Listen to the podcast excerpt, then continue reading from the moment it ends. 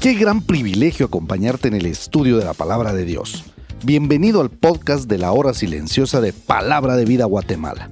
Descubriremos junto a ti los desafíos que Dios nos dará hoy a través de su palabra. Deseamos que ya hayas tomado un tiempo para leer con anticipación el pasaje del día de hoy.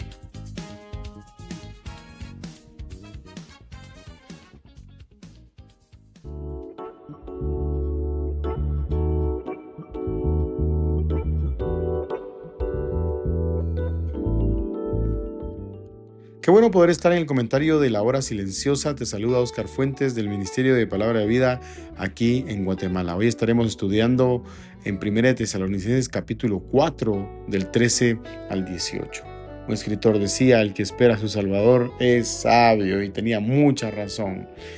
Hoy estaremos en este pasaje que habla de este evento eh, que acontecerá, le guste a quien le guste en realidad. Sin embargo, ha habido mucha duda en cuanto a la venida del Señor eh, el primer versículo habla de, los que ya se fueron y la esperanza que tenemos de volver a verlos. No cabe duda que Dios les ayuda con aquellos que se nos adelantan. Hemos visto en estos últimos años la gente que se nos ha ido eh, por esto del COVID-19 y hemos visto muchas familias sufrir de las cuales no tienen esperanza. Aquellos que perdieron a sus seres queridos. Un escritor dice lo siguiente acerca de este pasaje. Pablo responde a una pregunta que al parecer se habían hecho algunos después que el apóstol se marchó de Tesalónica. La pregunta era la siguiente, si un creyente muere antes del regreso del Señor Jesucristo, ¿pierde entonces la esperanza de salir al encuentro del Señor cuando éste vuelva? Pablo les asegura que quienes se hayan dormido en el Señor no tendrán que esperar a que pase del todo el presente orden de cosas para participar de las bendiciones futuras, sino que entrarán a participar al mismo nivel y en el mismo tiempo que los que vivían o los que vivan todavía en esta tierra cuando el Señor venga, de las bendiciones del reino mesánico para estar siempre con el Señor. Quiere decir entonces que nosotros como creyentes tenemos una esperanza en el Señor que no debemos ignorar. En el original, esta palabra ignorar es no saber. Por eso necesitamos estudiar la palabra de Dios para saber que Jesús mismo volverá por su iglesia. Porque dice que si creemos que Jesús murió y resucitó, prácticamente está citando el pasaje de donde está nuestra esperanza. El verdadero evangelio, estoy diciendo que está en 1 Corintios capítulo 15, el versículo 3. Por eso Pablo gasta tres versos para explicar el tema de la gente que se nos adelantó. Un escritor se refiere, hablando de esto de la muerte, eh, que la esperanza del cristiano no se limita a esta vida, sino que traspasa los límites de la tumba hasta alcanzar la plena posesión de la vida eterna. Es que eso es lo que nos espera a nosotros, los creyentes, la plena posesión de la vida eterna. Entonces, ¿qué voy a hacer yo? Dar esperanza, por supuesto, a aquellos que se quedan llorando y sufriendo por un ser querido. Y es que yo siempre digo que nosotros no fuimos creados para morir, por eso es de que nos da tanto miedo la muerte.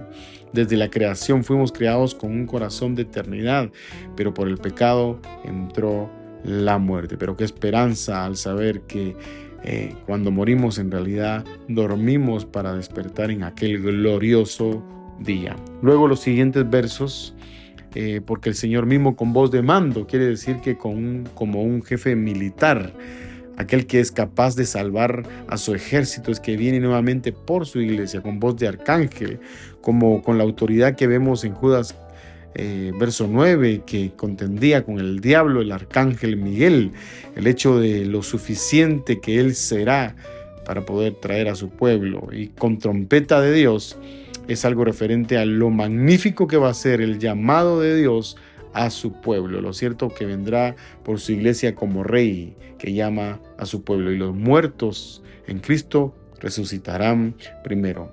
Luego hace referencia a los que seremos arrebatados con ellos en las nubes.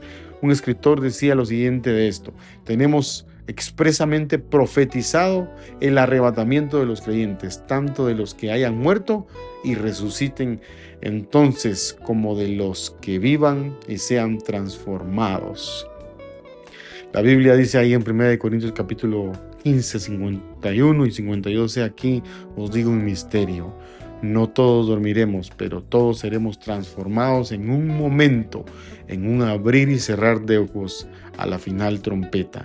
Porque se tocará la trompeta y los muertos serán resucitados incorruptibles y nosotros seremos transformados. Dice que el encuentro se realizará en el aire, no en la tierra con lo cual se distingue claramente de su regreso a la tierra, según se haya anunciado, y lo podemos ver ahí en Zacarías 14, 4 o en Mateo 24, 29 al 30 y muchos pasajes que hablan acerca de su regreso. Qué esperanza más maravillosa la que tenemos en Cristo Jesús. Y por último termina, por tanto, se podría traducir de tal modo, alentados, consuélense, el paracaleo.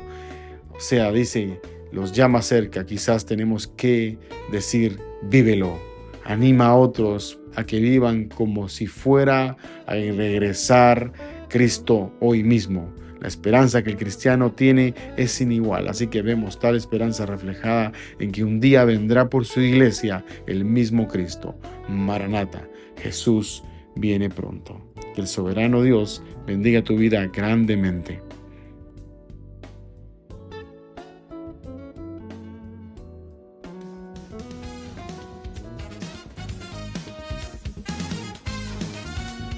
Es emocionante saber los tesoros que Dios tiene en su palabra para nosotros. Ayuda a tus amigos a que descubran la voluntad de Dios para su vida. Comparte este podcast con ellos. No olvides seguirnos en nuestras redes sociales.